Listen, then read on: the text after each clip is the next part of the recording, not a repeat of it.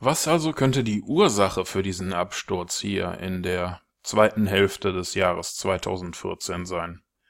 Nun, Gott sei Dank gibt es immer die Möglichkeit, sich die historischen Kursbewegungen auch online anzuschauen.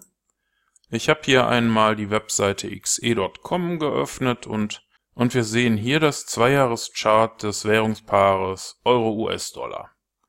Wie man sehen kann, ging es hier stetig bergauf aber wenn man ein bisschen nach rechts scrollt, sehen wir auch, dass es im zweiten Halbjahr massiv bergab ging.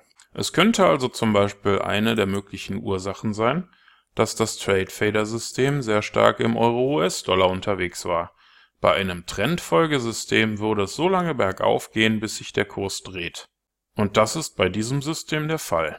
Im Gegensatz dazu ging es für das Währungspaar US-Dollar-Yen im gleichen Zeitraum bergauf.